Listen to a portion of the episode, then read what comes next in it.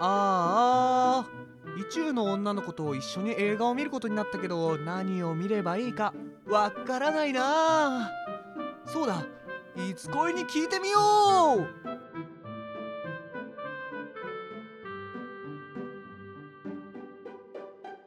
いつ恋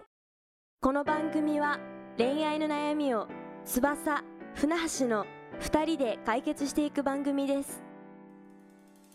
さて始まりました「いつ恋はい」恋愛コンサルタントの船橋と恋愛コンサルタントの翼ですはい本日もに2人でお送りしていきますはいいやいやいやいや翼さんはいはいこれ実はねはいまあ今回はい第50回目ですはいあすごい変なタイミングですねそうなんですよ変なタイミングなんですよねそうなんですようーんせっかくのなんていうんですかあのミレニアム会はいミレニアム会っていうのかな知らないですまあ記念すべき第50回目がねはいまさかのうん分けられたやつの後 半こんな段取り悪いことありますかって話ですよねなまあかなかね、数字じゃないんすよあ船橋さんあなるほど数字じゃないんすよ数字じゃないと船橋さん はいはい船橋ですはいいやまあでもうね、んそうですね50回ってねあそうですねそんな撮ったんだっていう多分前のやつ聞いても自分何言ってるか覚えてないですからねそうですねうんうん最近それこそその YouTube に文字起こししてるんで、うん過去のやつを聞いてるわけですよそうですねでうん本当にこんなこと言ってたんだなって 思う時ありますね、あうあん僕もね見返してるんですけどねえこんな思んなかったっけって自分のこと思っちゃうん ですよねそうで恥すずねかしいですよ最初テンポ悪いっすよね本当に本当にまあちょっとそこは申し訳ないなと思いつつね、そうですねまあ、どんどん良くなってるとまあでも日々成長する僕たちを見てほし はい いねということでねはいじゃあ今回はね前回にに引き続き「い引き続きはいつ恋セレクション」意中の女性と見たい映画5選のの残り2戦はいの残り2戦はい後半ですねそうですね、まあ、前回は「あと1センチの恋」はいララランド」はい「耳をすませば」を紹介しましたねはいうんそうですねまあいなんか恋、恋って感じですかねそうですねどれもどれも恋ですね、恋かはいなるほ どはいで今回はどういう作品をね紹介してくれるのかなってはい思ってなんか前回ちらっと言ってましたよね最後の方にそうですね、まあ、今回はちょっとしたサスペンス、まはいはいあ、ハラハラしたい時に見たいなって映画と、はいまあ、今までの紹介してきたやつよりはいもう切ない、うん切ない恋愛映画が見たいって時うのん2つですね、なるほど、はいちょっと今回もね面白そうですねはい行きましょうじゃあいきますかはいはいじゃあまず1つ目、はいまあ、全体だと4つ目ですねはいややこしいですねはいじゃあはい4つ目、はいエスタうんそうですねーはいこれエスターは見たことありますか船橋さんこれはでもなんか予告編だけは知ってますえー、どうでしたその印象はえなんか怖ーっていう印象 でしたえ怖ーっていうそうですねエスター多分うんレンタルショップとか、うんよく行く人はうん結構なんていうんですかねおすすめの作品って、うんうんパッケージ表にして置いてある時あるじゃないですか、はいはいはい結構エスター表になりがちなんですよねああつまりおすすめってことそうですねなんか分かりやすくなんかパッケージも怖いんですよ、うんうん女の子の絵が書いてあって、うんこの娘何かおかしいって書いてあるんですよ はははははいはいはいはいおってなるじゃないですかはいはいまあ今回エスターのねじゃあ簡単なあらすじはいはいはいまあある夫婦がいるんですねはいなんですけどその妻がちょっと2人目か3人目か忘れたんですけど、うんうん流産してしまうんですねはいはいはいはいでまあひどく落ち込んでることから、うんまあ、孤児院からうん養子を引き取ろうとうんいうことで、9歳の女の子のうんエスターを引き取ったんですね、あその子がエスターそうですねはいはいでエスターはまあちょっと変わってるところがあるんですけれど、うんまあ、9歳の終わりにしっかりしていて、うんまあ、すでに夫婦の間にいた難聴を患ってしまっている娘がいたんですけれうど、んはいその子とも仲良くなるために手話をすぐ覚えたりあと、あまあ、うまくやってたんですねはいはいまあでもその生活を続けていく中でうん徐々にエスターが何かおかしいことに気づいていくっていう作品ですねおおちょっと面白そうですねはい、これ普通に面白いですよあなんか勝手にホラー映画だと思ってたんですけど、はいそんなことはないんですかまあ、ホラーって考え方むずいっすよねなんかお化けが出るとか、はいはいはいめちゃくちゃグロいとか、うんそういうものではないです、あそうなんですね、はい、おー意外ですねでもホラーサスペンスですねジャンル的には、あなるほどはい、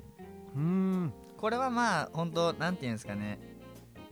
なんかララブラブうんになってる時にうんうん見てもいいしそれこそなんか、ううんわ怖いって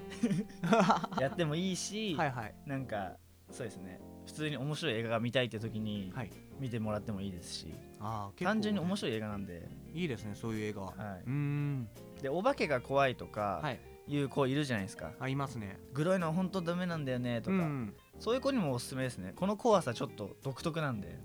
ああなるほど、はい、なんかあれですかあのー昔流行った鳥肌みたいな怖さっていう感じですかあーちょっと鳥肌の方が多分知名度低い んで僕たち昔ホラー映画めっちゃ見てたんですよねねなるほどそうですよね だからそれ、うん、鳥肌とはまだでもちょっと違いますね、なるほど、うんちょっと気になるな、今度見てみますねぜひ僕も見てほしいですねじゃあ最後ですかねはいじゃあ最後何でしたっけえっと切ない映画、そうです切ないね恋愛を描いた映画が見たいという時にはい見る映画ただ君を愛してるははいいはいこれ見たことありますかこれないですけどタイトルだけ知ってます ねはい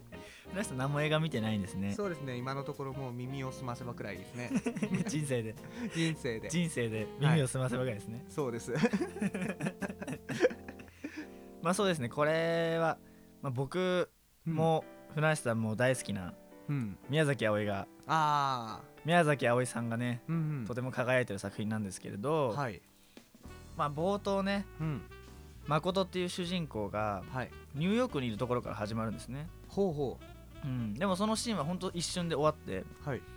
でまあ誠が学生時代にうん、遡るわけですよ、ニューヨークからいきなりですかそうですねな るほどでまあ学生時代の大学生の入学式うんなんですけど誠ちょっとコンプレックスを患ってましてうんちょっと腹部に病気を抱えていたことから、うんちょっと塗り薬をしてたんですねうんうんなんですけどその塗り薬実は無臭なんですけど、うんまあこれ臭いんじゃないかな周りからしたらうんっていうところから、んちょっと人付き合いが苦手というか、うんうんちょっと距離を置くうん習性があったんですね、はいはいなんでその入学式も出席しないでうんぼーっと道路にいたところうん横断歩道でね車を止めようとしてる女の子と出会うわけですよはいそれがまあしずるとの出会いなんですけどはいでまあそのしずるもね入学式には参加しないでちょっと変わった子なんですけれどうんそんなコンプレックスを抱えた誠とも打ち解けてはいはい徐々に仲良くなっていくんですねはいでまあ誠の趣味である写真を通じてうん徐々に2人で遊んだりするんですけど、はいまあ、誠は実はねうん同じクラスのクラスというか、まあ、ゼミというかねうんうんの子にちょっと思いを寄せていましておっとでまあそれに気づいたしずるはあるお願いをね誠にするそして誠がニューヨークにいた意味とはってい うね いやあらすじがうまいなそういう感じですかねちょっと長くなっちゃったんですけど、引き込まれてしまいますね、まあ、これもねうん本当素晴らしい映画ですよなるほどはいなんなんですかねでもやっぱ切なさもあるというかうんすごい綺麗な作品ですしうんで大学生なんで、まあ、青春の恋愛感もうんうんなすごいいいですよるほどこれまあ泣けますね泣けるんですね、はいああ感動しますなんかでもあれですよね年重ねるごとに本当に涙腺弱くなっていきませんねいやほんとそうなんですよねえ普通に何ですかあのー初めてのお使いとかあ1回2時間番組じゃないですかあれ大体、はいはい5回は泣きますねあいやまあまあまあまあわかりますわかります、ねだからちょっとなんかちょっと熱い展開とかになっただけで涙が出てきてるていあーうそっちもありますよね、ねえう困りますね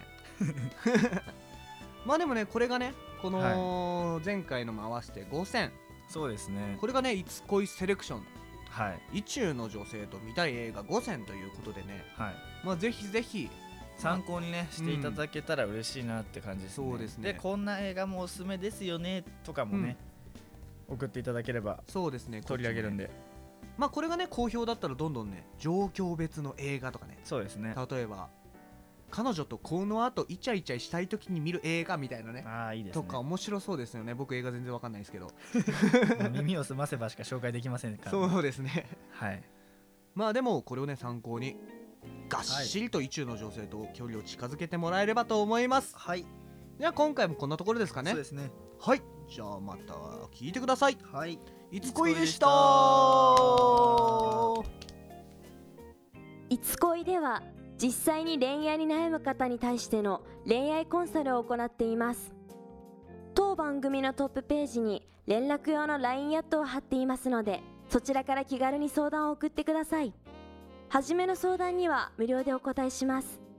またメルマガの方も同じトップページにフォームを用意していますので興味がある方はぜひぜひ登録の方よろしくお願いします